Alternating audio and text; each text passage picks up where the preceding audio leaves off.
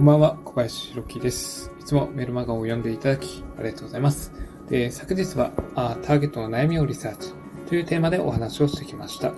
で、ここでまず重要ポイントをざっと確認しておきますと、あなたが情報を発信する相手が悩んでいることをリサーチするということです。で、リサーチする方法としましては、書店で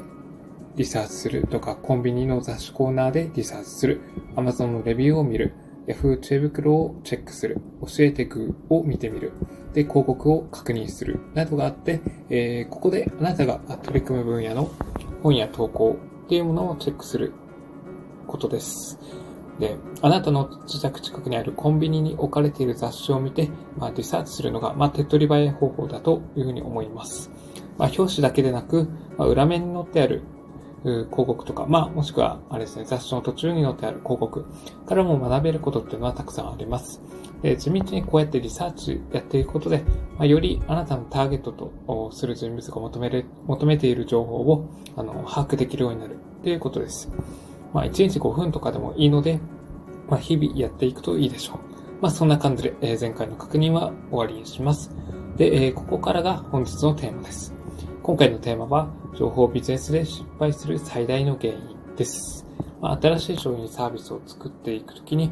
あの、うまくいかないことが、あ、起こり得るわけです。まあ、それにはもちろん原因がありまして、まあ、いろいろあるんですけど、まあ、その中で一番の原因となるものが、リサーチ不足、見込み客の理解不足ということです。まあ、こんな状態で、えー、まあ、商品サービスを作ると、あの、見込み客の欲求とか、まあ、ニーズに合わないものが出来上がってしまいますので、まあ、当然、売れないってことになるわけですよね。で、やっぱり相手が欲しがっている、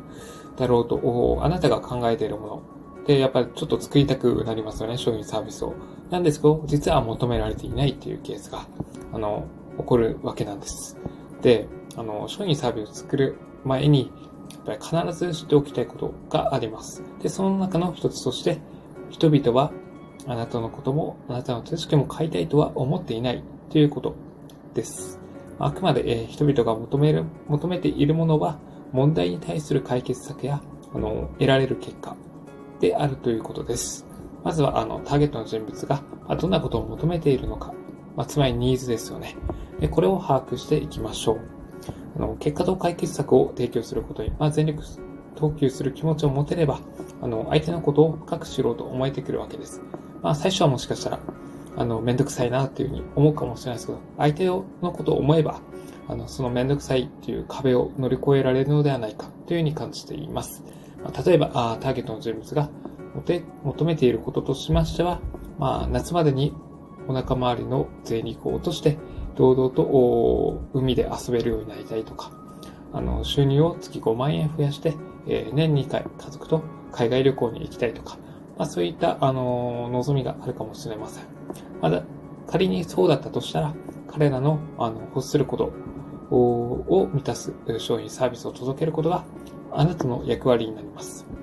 うんまあ、自分がやりたいことはもちろんあると思うんですけど、まあ、それは二の次っていう感じで、最初は脇に置いといて、えー、あなたのお客さんとなり得る人が求めているものを提供することが、まあ、先決です。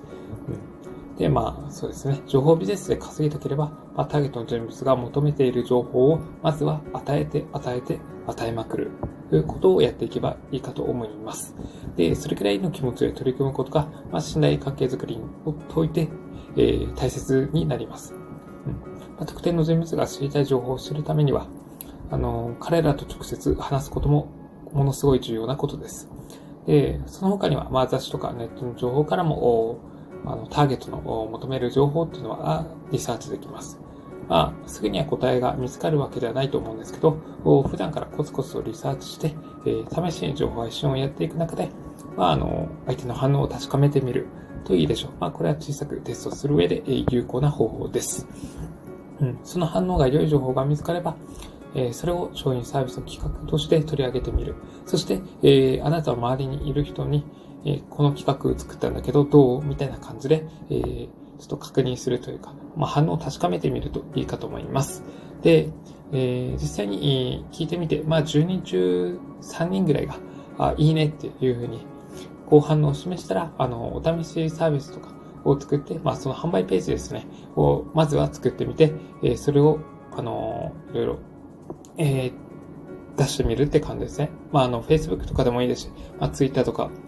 うん、まあ、そういったところでいいので、まずは、あの、告知してみるっていう感じです。で、実際に、えー、申し込みがあれば本格的に、あの、商品サービスっていうのを作っていって、そして販売するということです。まあ、これが失敗なく、まあ、商品サービスを作って売る方法です。まあ、そんな感じで、まあ、うまくいかなくても OK ですし、うまくいけばラッキーぐらいの気持ちで取り組んでもらえればいいかと思います。まあ、うまくいかなかったら、あ何度も修正改善しながら、あの、宣伝告知をやっていくということです。まあ、あの、1回目がダメだとも2回目、3回目とやっていくうちで、えー、売れるっていうこともありまして、まあ、あなたの商品サービスに、あの、興味あるんだけれども、たまたま今は買うタイミングじゃないっていう感じで、まあ、あの、相手の都合によって、え買ってもらえる、買ってもらえないっていうのがありますので、まあ、うまくいかなくても落ち込まずに、あの、ずっと継続して、えー、集客やら、まあ、商品作り、そして販売っていうのをやってもらえたらいいかと思います。まあ、ちなみに完璧主義ですと、まあ、それも情報ビジネスでなかなかうまくいかない負のループに陥ってしまう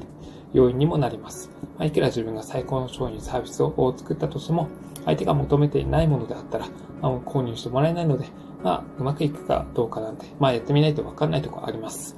まあ、少しでも成功確率を高めるために、まあ、ターゲットの人物を求めているものは何かということをリサーチしていくということです。あの、直接会って話をするのが一番なんですけど、まあ、それがダメでしたら、まあ、雑誌とか、あネットの情報をリサーチして、えー、彼の悩みや問題、欲望を、あの、どんどん知っていきましょう。まあ、これが最も大切なことです。まあ、個人が情報発信で稼ぐためには、あ特定の人物、あなたがサービスを提供しようと思っている人が求めている情報を探すことが、まずはファーストステップですので、まあ、ここを大切にしていきたいということです。まあ、そんな感じで今回は終わりにしたいと思います。何か感じたこと、質問などありましたら、お気軽にメッセージをお送りください。お待ちしてます。あとは、あ私自身は毎日、メルマガを配信しております。もし情報を聞く中で、え、なんか役立つ情報があったなというふうに少しでもあれば、あの、概要欄の一番下のところにメルマガの登録 URL を貼っけて、貼っ付けておりますので、え、そちらからメルマガに登録してください。そんな感じで、え、今回のテーマはおしまいにします。ここまでご清聴いただき、ありがとうございました。